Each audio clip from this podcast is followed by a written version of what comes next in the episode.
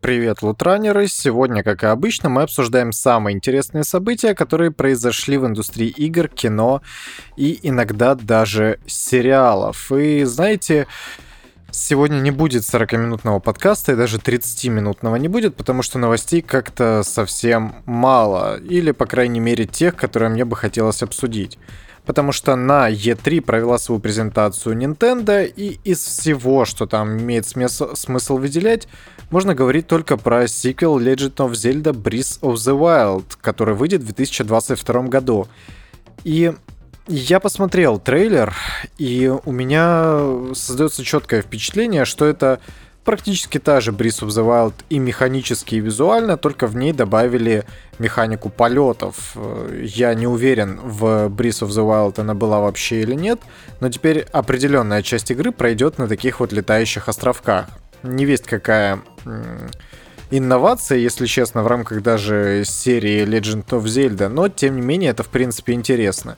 Никто абсолютно не сомневался, что после фурора, которое произвела оригинальная Breath of the Wild, мы так или иначе увидим продолжение, но на этой презентации я, если честно, ждал э, Nintendo Switch Pro, но, видимо, ее покажут в каком-нибудь отдельном виде, на каком-нибудь отдельном шоу Nintendo. И что тут хочется еще добавить, это все та же классическая ролевая система Breath of the Wild. И игра вообще, в принципе, Legend of Zelda. И игра выглядит хорошо, здорово, и я даже немного жалею, что, в принципе, не имею возможности поиграть в какие-то классические игры из серии, потому что э, они очень самобытные и очень не похожи на остальные RPG в открытом мире. Ну, это даже не столько RPG, да, то есть это больше экшен, но RPG составляющая в ней есть, особенно в Breath of the Wild она хорошо эволюционировала относительно предыдущих игр серии, и в принципе все работало здорово, и многие даже называли ее революционным. Как я уже сказал, игра выйдет в 2022 году, и хорошо, а, ну, знаете, ее анонсировали так-то еще летом 2019 года, но с тех пор ни разу публично не показывали, и вот э, трейлер. Что интересно, новая Legend of Zelda не обрела какого-то второго названия, по крайней мере, пока что его не представили. И помимо этого, знаете, что еще интересно? Nintendo представила маленькую портативную консоль Game Watch. Если вы помните, у многих э, были ее советские аналоги, там, где волк ловит яйца. И вот представили Game Watch, на которой будет э, аж 4 игры. Это Legend of Zelda, Zelda 2 Adventure of Link, The Legend of Zelda Link's Awakening и Vermin. Что такое Vermin, я, если честно, не знаю. В скобочках написана версия с линком. И это, блин, это вообще так здорово, то, что Nintendo выпускают такие вот проекты на э, железном уровне. Это классная консоль портативная, на которой можно будет пройти классические игры Nintendo, классическую Зельду, и это прям, я не знаю, это очень мило, это очень прикольно. Я могу этому только порадоваться, и все сопереживающие, думаю, смогут себе ее купить. Но больше ничего вообще не анонсировано, если честно, кроме того, что Портативная ретро-консоль поступит в продажу 12 ноября. Здорово же. Piranha Bytes представила трейлер и детали сиквела ролевого экшена Эликс. Собственно, Эликс 2. И вы знаете, Эликс это была очень странная игра, которая вышла не в то время, в которое должна была. То есть это очень устаревшая игра с механической точки зрения, да и с графической тоже. И по большому счету Piranha Bytes сделали просто вот очередную готику, только в другой, э, в другом сеттинге и с немного более улучшенной графикой. Ладно. Относительно третьей части, давайте так, это была немного более улучшенная графика. В остальном же чувствовалась очень сильная бюджетность. Но вы знаете, что было интересно? Я, если честно, в игру не играл, но я смотрел много стримов ей посвященные, потому что, в принципе, Готика — это одна из тех игр, которая сделала мое детство, особенно вторая часть, и Эликс э, был немного даже ожидаем мной. Но я в нее сам не поиграл, как вы уже поняли, я только познакомился с нее посредством других людей. И это была та игра, в которую самостоятельно играть очень сложно, как мне показалось. Но стоит пройти вот определенный порог, определенное, ну вот, смириться, да, знаете, вот с э, тем, что игра морально устарела, и принять ее вот такой, какой она есть, от нее можно получить огромное количество удовольствия. Особенно много в комментариях этого отмечали, что да, она вот такая, какая есть, но если принять ее, то все получается очень даже хорошо у Эликса. И RPG-элементы в игре, квесты и вот прочая фигня и баланс были выполнены хорошо. Все остальное графика, механики, анимации, а, боевка была выполнена на уровне, на, на котором ее просто достаточно не бросить. То есть это был минимально необходимый уровень какой-то компетенции. Во всем чувствуется очень большая бюджетность. И вот если во втором Эликсе смогут это перебороть, то игра должна получиться куда как более хорошей. Так что, в принципе, можно ждать. И тут еще есть несколько подробностей. Главным героем РПГ вновь станет Джакс. Однако переноса сохранений с первой части не будет. Протагонисту предстоит вернуться из изгнания, чтобы попытаться объединить разрозненные фракции и противостоять угрозе. Открытый мир Эликс 2 будет частично состоять из старых регионов, однако будут и полностью новые локации. В сиквеле вернутся фракции, каждая из которых представляет определенный класс. Группировок в игре будет больше трех, однако пока неизвестно, сколько из них новые. И вот эм, про фракции, которые представляют каждый отдельный класс, это вообще классика Пиранья Байтс, потому что они так делали и в первой готике, и во второй готике, это вообще вот их э, конек. Вы знаете, мне, в принципе, подобная идея очень даже интересна, потому что, ну, это, знаете, это как в университет пойти на определенную профессию – ты же не пойдешь, я не знаю, в технический университет, какой-то прям, где физмат это вообще альфа и омега, чтобы изучать какие-то гуманитарные науки точнее, и пытаешься их там изучать. Нет, конечно, ты будешь там изучать физмат, так и здесь. Придя в лагерь наемников, ты не будешь учиться колдовать магию, ты будешь учиться драться на мечам. Это абсолютно логично.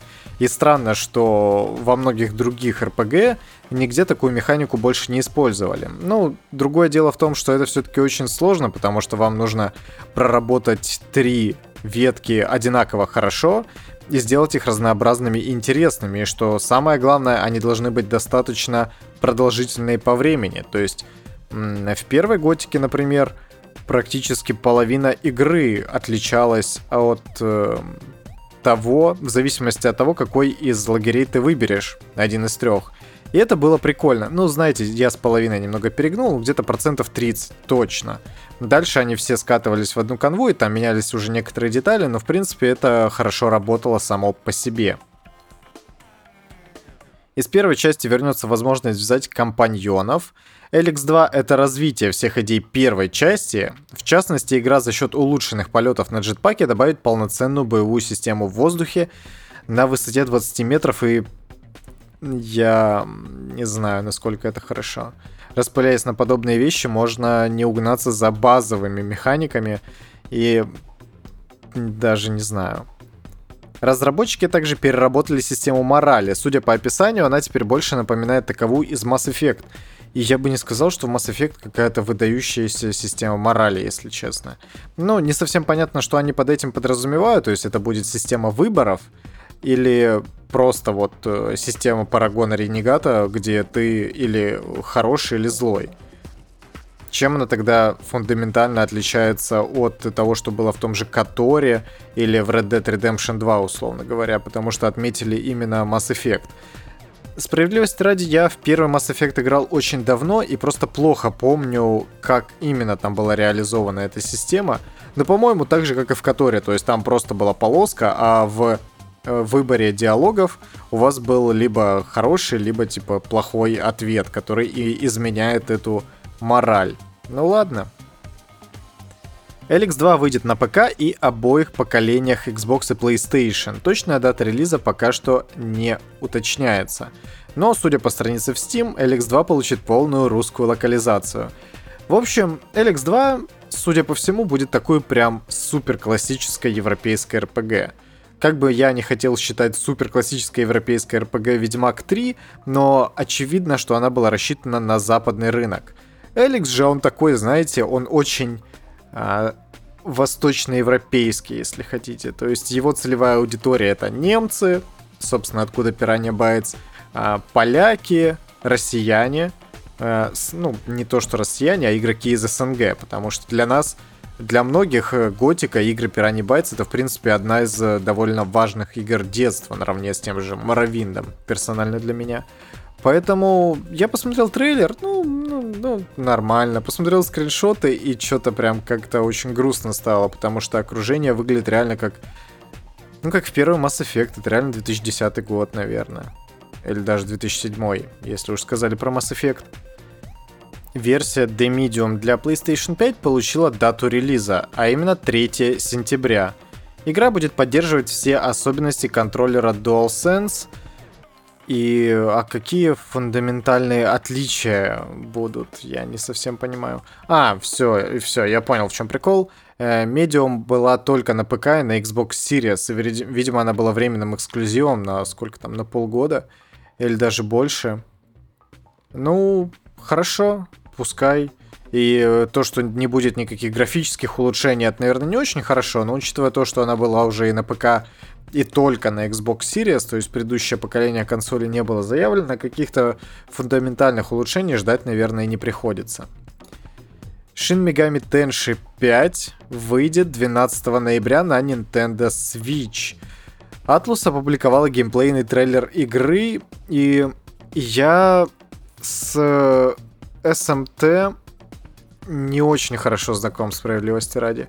То есть э, я, я ее знаю исключительно потому, что именно персона является ответвлением СМТ.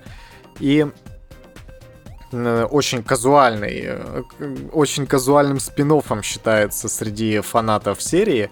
Так что Shin Megami Tensei всегда для меня оставался некоторой загадкой. Вот это одна из тех игр, которыми, которыми мне постоянно хочется заняться, но них не хватает времени, потому что, ну, если выбирать между SMT и Hades, я выберу Hades. Но то, что она выйдет на Switch эксклюзивно, ну, наверное, это не совсем хорошо. Но я думаю, что это будет временный эксклюзив, поэтому ожидаем на других платформах, особенно на PlayStation, потому что ничего другого у меня пока что нет. И не доходя и не отходя, точнее, далеко от PlayStation, Cyberpunk 2077 вернется в продажу в PS Store 21 июня. Это также по подтвердил CD Projekt Red. Знаете, в этом самое интересное то, что страница с игрой появилась уже какое-то время назад. То есть она была там сколько? Ну, пару дней как. Короче, ее можно было отыскать и добавить игру в избранное.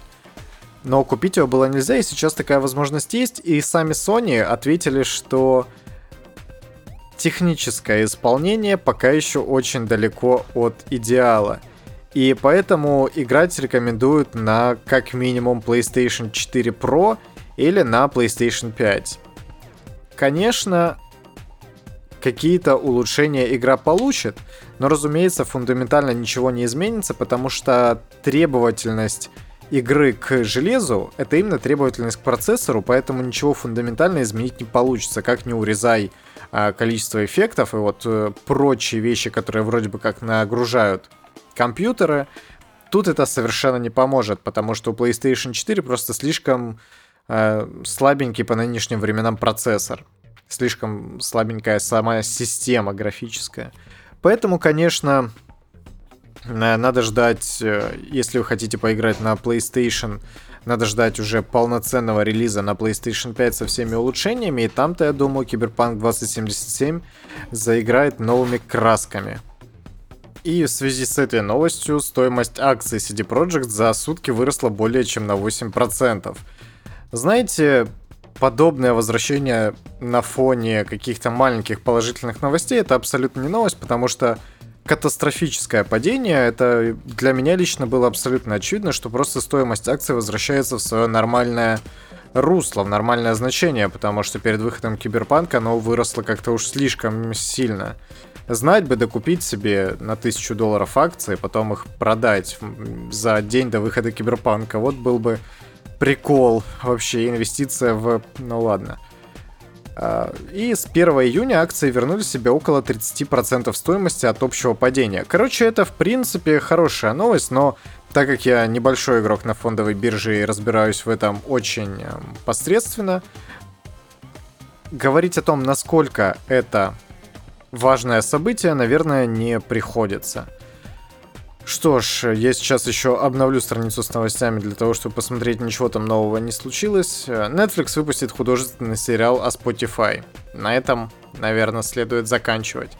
А пока что вы можете подписаться на одноименную группу ВКонтакте, на мой личный YouTube канал, на котором сегодня можете посмотреть ролик, который вышел еще вчера.